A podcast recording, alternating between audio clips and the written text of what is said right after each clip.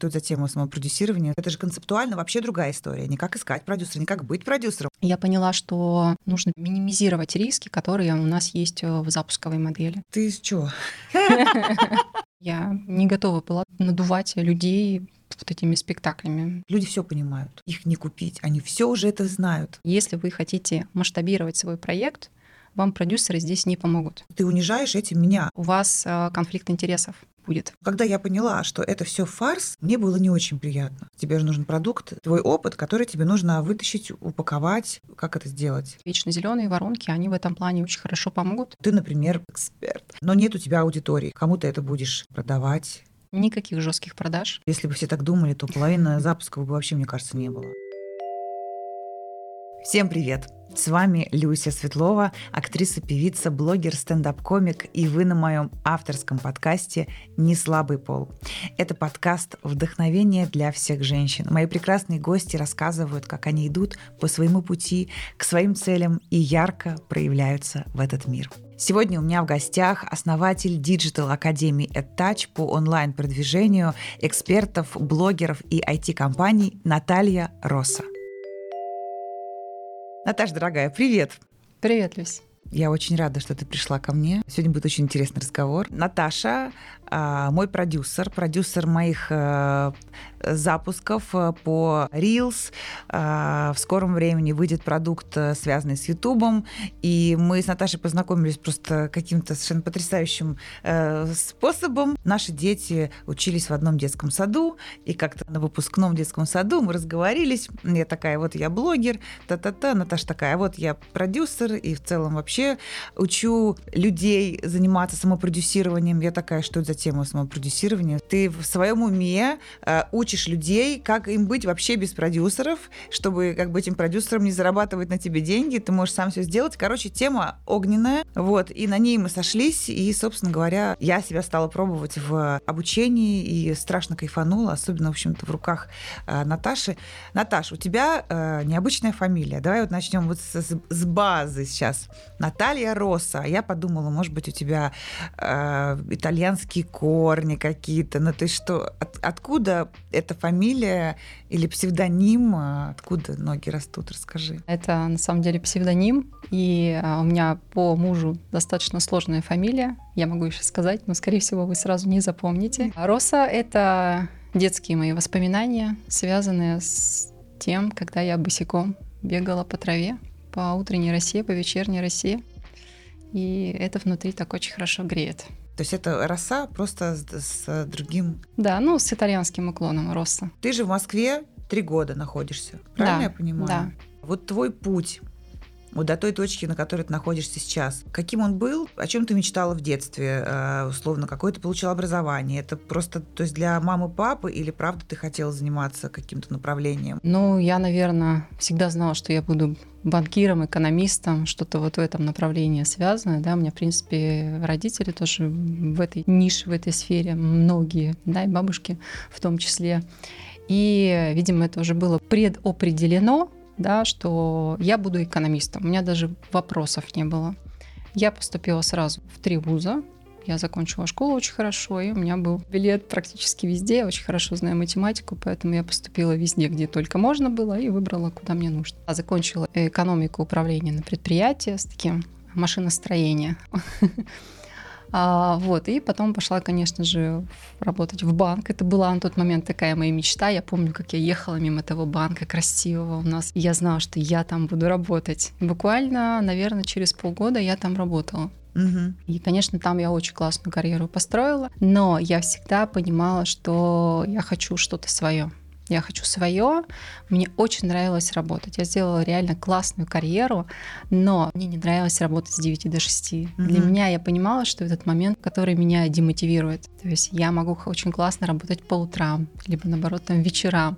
Но график, вот этот дедлайн с 9 до 6, это было для меня все. Вот. Ну и таким моментом начала как-то складываться моя судьба, видимо ты приехала, получается, в Москву, и вот за эти три года у тебя здесь родился такой проект и в целом направление по продюсированию. Как вообще возникла идея учить не просто, ладно, сейчас расплодилось продюсеров огромное количество, да, да, но пойти вообще другим путем, как ты говоришь, отстроиться от конкурентов, то есть учить обычных людей, у которых есть какой-то продукт, а, как им обходиться без продюсера.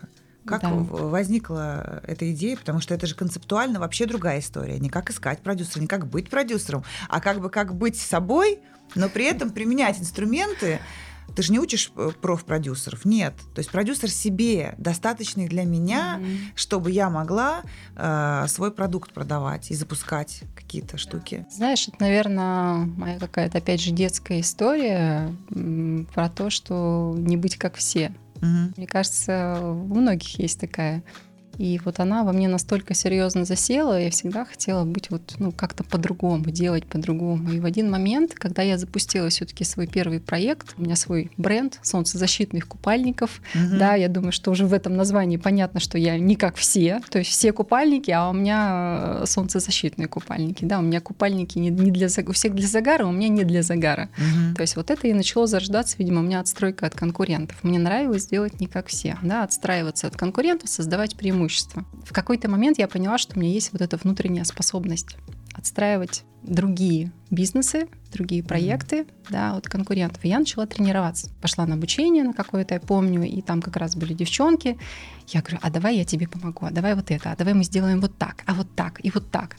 И э, всем очень нравилось, все такие, вау, типа, классно, круто. Вот, и я поняла, что мне самой это очень нравится, меня прям, ну, прет от этого вообще просто настолько сильно. И я начала это практиковать. Вот. Потом в какой-то момент я уже поняла, что я могу это продавать. Вот это такой самый, наверное, классный момент, когда ты осознаешь, что свой навык ты можешь уже продавать. Но в целом, наверное, концептуально вот это направление, оно появилось в тот момент, когда я поняла, что ну, продажи это самое главное, mm-hmm. да, в принципе, в любом бизнесе. Я, естественно, сфокусировалась сюда. И вот эти свои навыки, отстройка от конкурентов, э, создание преимуществ, я вот, по сути, с продажами соединила. Конечно же, как у продюсера, как у начинающего, да, появились эксперты. Мы сделали несколько запусков, там буквально с кем-то один, с кем-то два. И в какой-то момент вот в этот, да, я поняла, что, в принципе, я им не нужна. Mm. То есть мы запустили их проекты, все прекрасно, и дальше они самостоятельные. У меня даже внутренний момент был, что я даже не могу с них больше денег брать. Mm-hmm. Потому что я, в принципе, все настроила, все научила, они могут сами. И считаю себя здесь все-таки первопроходцем в этой теме, потому что я помню, как мы это слово придумывали самопродюсирование. Ну и оно зашло. Это, это очень классно. Самое сложное это вообще понять для многих, что у меня уже есть что-то, вообще говоря, что я могу продавать, что я уже на самом деле в чем-то эксперт и достаточен для того, чтобы быть полезен другим людям. Ну, у каждого профессионала, ну, не у каждого, у каждого человека на Земле, но тот, кто чего-то достиг, угу. докопался до чего-то в своей какой-то теме, он уже в целом может считаться экспертом. Вот я по себе могу сказать, даже если кажется, что ну там кому это надо, да, или что даже узкое очень что-то, то вот, ну просто поверьте, что всегда есть человек, которому очень нужен человек, который научит его вот этому. Он не пойдет на YouTube, на тот же любимый, и посмотрит бесплатную какую-то инфу, которая не всегда, в общем-то, камильфо, а пойдет у кого-то поучиться. И действительно, самому не поднять лапки вверх, сделай за меня, продюсер, да, там возьми с меня процент, хорошо, я даже не буду вникать, ничего не буду понимать, что там ты делаешь,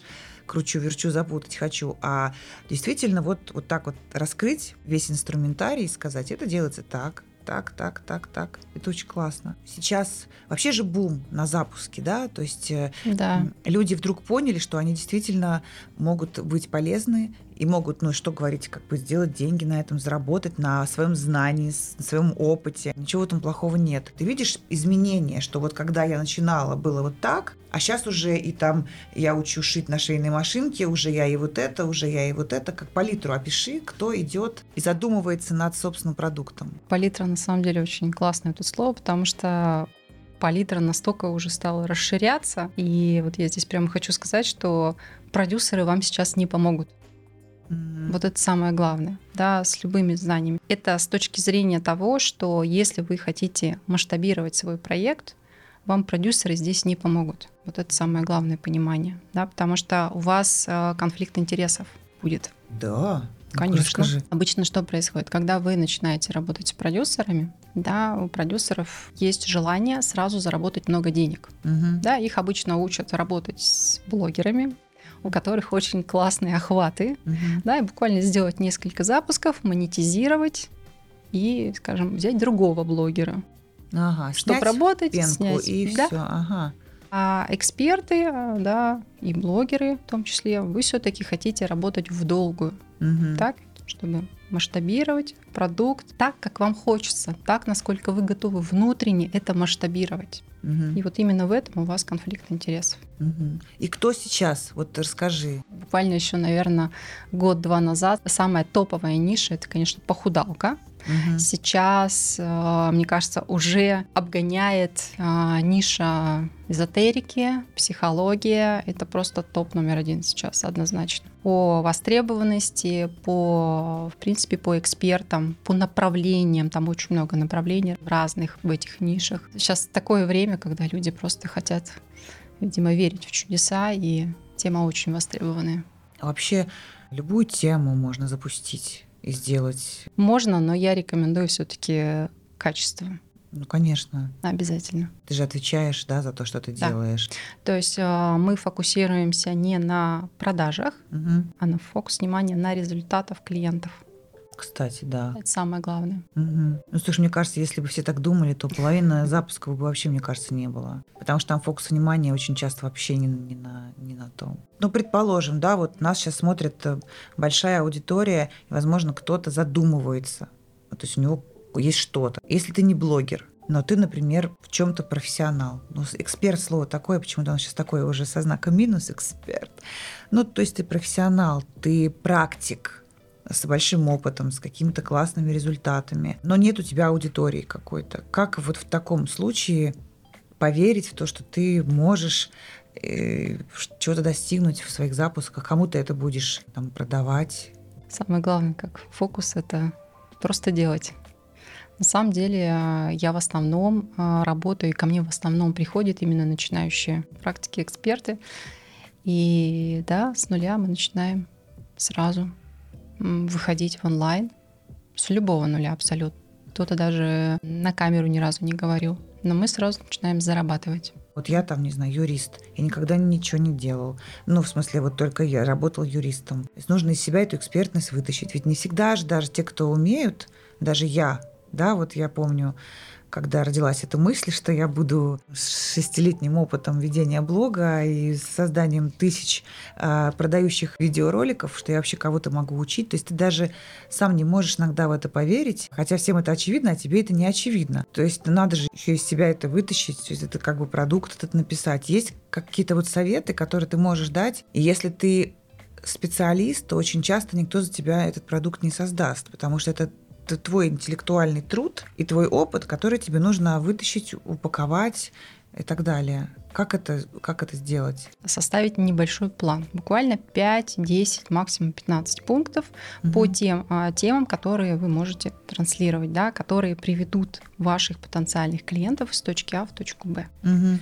Все. Дальше а, нет смысла уходить и записывать уроки по этим темам. Однозначно я не рекомендую это делать. Мы сейчас автоматизацией да, занимаемся продаж, но основной фокус именно на тестировании продукта. У меня есть техники, которые я даю на бесплатном автопрактикуме. То есть можете пройти уже первые шаги и протестировать ваш а, продукт, то есть посмотреть, насколько аудитория реагирует, насколько вы цепляете своими предложениями вашу целевую аудиторию. Если аудитория реагирует, вовлекается, и тем более, если вы э, продаете, то есть если вам ваши клиенты платят рублями, да, Мгм. либо валютой, то значит продукт у вас востребованный, и, конечно, есть смысл и нужно его выводить э, в онлайн и уже масштабировать. За этим, конечно, стоит огромная работа. И э, твой проект по автоматизации, это, конечно, тоже совершенно, ну, то есть я не знаю, э, возможно, смотрит кто-то сейчас, кто проходит э, конкретно э, мой автопрактикум, а, который мы сделали вместе с Наташей. Это бесплатное обучение, очень мощное, и где полностью как бы все процессы автоматизированы. Конечно, там есть кураторы, кто все равно смотрит за тем, чтобы все работало правильно и дают обратную связь и так далее. Но по большому счету это штука, которая продает сама себя. В смысле, в конце, естественно, происходит продажа курса. То есть ты можешь дальше не пойти, ты уже достаточно получаешь много пользы. Кто хочет дальше да, нырять в, в тему ту или иную, он дальше значит, идет и учится. Это же абсолютно ноу-хау. Мы привыкли вот эти все продажи, вот когда слушаешь про автовебинары, про вот эту историю, записанные какие-то штуки, где якобы идет какой-то чат. Пока вот с тобой не познакомилась, я не знала, что это все, ну это, что это, да, ну я не, не вдумывалась вообще в эту историю. Это же какие-то писала ответы, они высвечивались, правда, никто не зачитывал никогда то, что я писала, какие-то все другие. Вот, о, Алексей из города Пермь, да, да, здравствуйте, Алексей. Вот. Потом, когда я поняла, что это все спектакль, Притом это не продается как спектакль. Ты понимаешь, в чем вся штука? Что если бы честно сказали, вы посмотрите запись. Я понимаю, невозможно к крутому какому-то там, вот я смотрела, хотела книгу издавать, и там, значит, издатель какой-то очень крупный, вот он рассказывает, ну, понятно, каждый час ты не можешь, но это невозможно. Но скажи ты честно, что вот это запись, ты посмотри ее, прими решение. Но этот фарс, я по-другому не могу сказать. Сейчас это не работает. Это просто ты унижаешь этим меня. Вроде это ерунда. Но когда я поняла, что это все фарс, мне было не очень приятно. Угу. То есть я не понимаю, почему, как будто мы дураки какие-то или что. Мы можем это пережить, мы все понимаем. И вот эта штука а, другая автоматизация, которую ты придумала, а, когда человек знает, что это запись, что это авто, авто вообще вся эта история, ты заходишь, ты учишься, ты смотришь записанные уроки. Это, это очень клево. Как, как тебе это в голову пришло? Ну, я, конечно, работала с запусками. Автовебинар я никогда не проводила, потому что вот как раз этот спектакль, я, я же за экологичность. Угу. Вот эти спектакли это вообще не про меня, и ну, я не готова была, так скажем, надувать людей вот этими спектаклями. То есть mm-hmm. нет смысла абсолютно. Даже когда я уже начинала тестировать что-то в записи, я сразу э, говорила, да, в боте писала, что у меня есть запись автовебинара, столько-то по времени она идет, вы можете ее посмотреть. Mm-hmm. Но я сразу предупреждала людей, зачем этот спектакль устраивать. Но это дожимные моменты которые вот зачем-то нужны были. Я не знаю, зачем. Можно продавать абсолютно и без них хорошо продавать. И автоматизация, она, конечно, появилась а, не просто так, э, да, то есть я работала запусками, хорошо работала, делала такие так называемые револьверные запуски на постоянной основе, то есть раз в месяц, полтора месяца у меня был новый запуск, хотя у меня программа по запускам, по самопродюсированию шла два месяца. Все прекрасно, все работало, все хорошо работает, не трогаем. Угу. Самое основное правило. Но, естественно, чуть больше года назад что-то у нас система сломалась. Я поняла, что нужно переходить к другим техникам и минимизировать риски, которые у нас есть э, в запусковой модели. Да, mm-hmm. Это самое основное, когда мы уже в масштабировании, да, когда мы уже набираем на запусках обороты, такие полноценные, уже миллионные обороты, то там есть необходимость вкладывать деньги в рекламу. Uh-huh. А запуск это ну, двух, трех, а то и четырех недельная история. Uh-huh. И в какой-то момент может что-то пойти не так, и, соответственно, мы рискуем этими бюджетами, да, что в принципе у нас и происходило. И э, нужно было, естественно, создавать систему, где минимизировать эти риски. И, конечно, я понимала, что так называемые evergreen воронки, да, вечно зеленые воронки, они в этом плане очень хорошо помогут. И самое главное, да, опять же, это открытость, это экологичность и это личная обратная связь да, в прохождении вот этих э, марафонов, практикумов. Я их раньше проводила в ручном режиме, сейчас просто это все автоматизировалось. Это очень классно. И мне нравится, знаешь, что, что вот лично я как пользователь, часто, когда я ну, иду покупать какой-то продукт, я много что покупаю, и всякие обучения бесконечные, э, не всегда понимаешь, что ты получишь по ту сторону. Mm-hmm. То есть ты немножко знаком с, с человеком, но хочется как будто увидеть какую-то демо-версию, что ли, но хоть просто почувствовать даже вайп человека вот на уровне энергии. Почему я, например, говорю, что сейчас топ-1 форматов которые существуют э, в экспертных видео и в целом видео, это человек говорящий.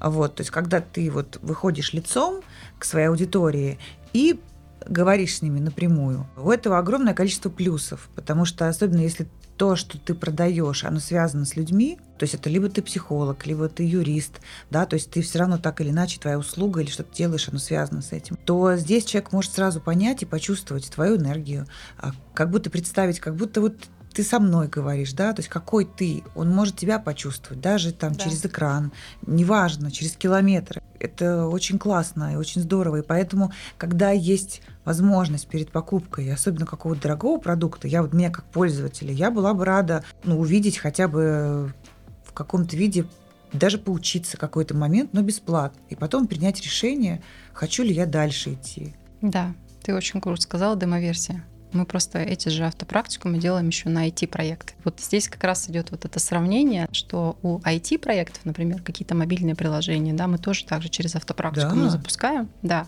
там у них как раз есть демо-версия. Mm. Да, бесплатная версия сервиса. Mm-hmm. Вот. И здесь, по сути, такая же история, когда эксперты могут дать э, свои пробные уроки, но с хорошим результатом да, для каждого ученика да, дать обратную связь. И вот э, и там, и там это получается демо-версия. Действительно. Мне кажется, что настоящий вот этот инфобиз, как, ну, да, ну так это называется, в том числе запуски, то есть э, онлайн обучение, они должны быть вот сейчас, в наше время, именно такими. Люди все понимают, они уже все понимают. И, и вот их уже как бы не купить какими-то шоу, спектаклями, манипуляциями, их не купить. Они все уже это знают human to human, да, человек человеку, и только открытость, только так. Никаких жестких продаж, только создание качественного контента, который помогает да, вашим потенциальным клиентам. Да, и дальше, если клиент решает, то уже приобретает больше для себя. Так же, как у тебя сейчас те клиенты, которые были полгода назад, они сейчас проходят твой автопрактикум и благодарят тебя за всю работу, которую ты для них делаешь. Но у тебя же, подожди, у тебя есть семья. Ты так понимаешь, вот это все. Все в работе. Да, да, да, да. Ну, давайте остановимся на этом месте поподробнее. У тебя двое детей, у тебя муж. И как я понимаю, что ты отказалась принципиально от помощников.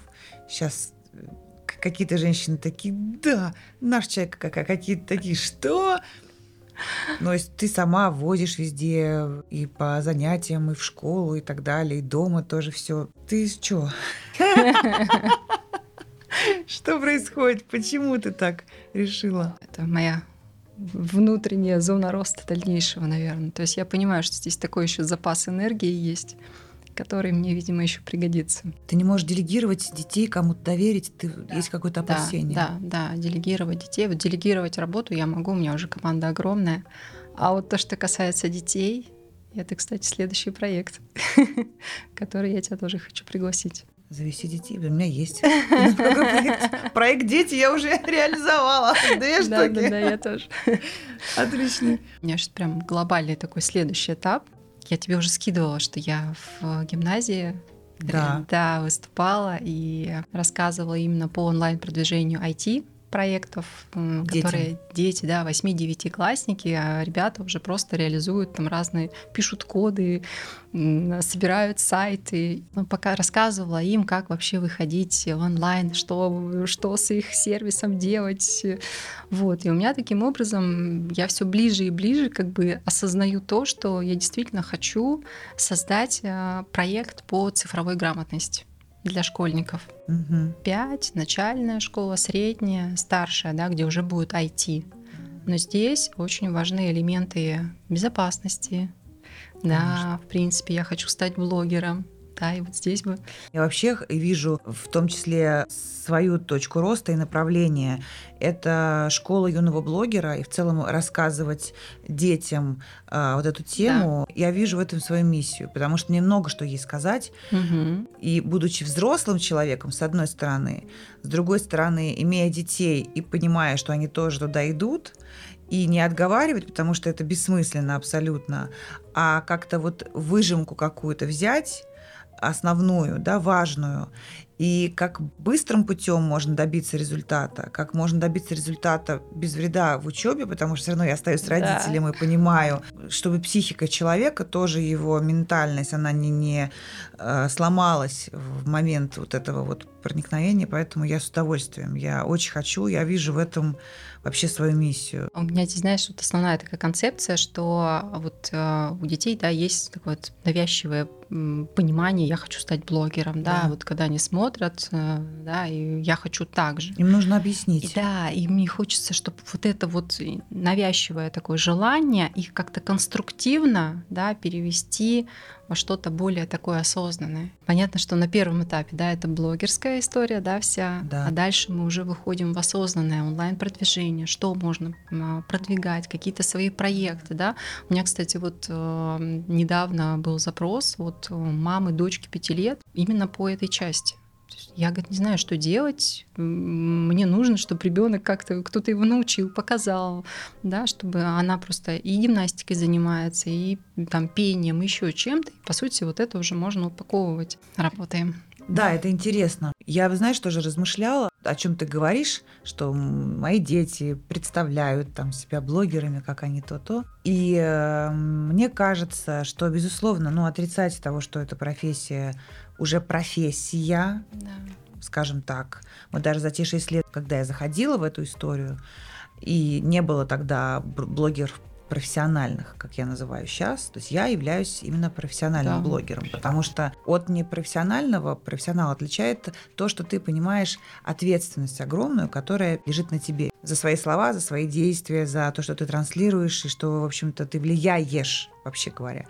И ты не имеешь права говорить неграмотно. Ты права не имеешь. Дома на кухне ты можешь как угодно говорить, но как только ты берешь в руки телефон, и у тебя есть там 300 человек, ты просто вот автоматом не имеешь права давать какой-то плохой пример. Куча же людей, которые говорят неграмотно и делают какую-то дичь. Это все понятно. Но если уж растить профессионалов маленьких, то транслировать им вот эту историю. И еще, как мама, которая надеется, конечно, что мой ребенок не станет чисто блогером, вот. Мне кажется, здесь есть интересная тема того, что блогерство это может стать а, твоим хобби, и это может стать еще одним местом, где ты транслируешь свой профессионализм в чем-то другом. Понимаешь, да? Как дополнительная да. штука, которая подсвечивает твою экспертность в чем-то твердом.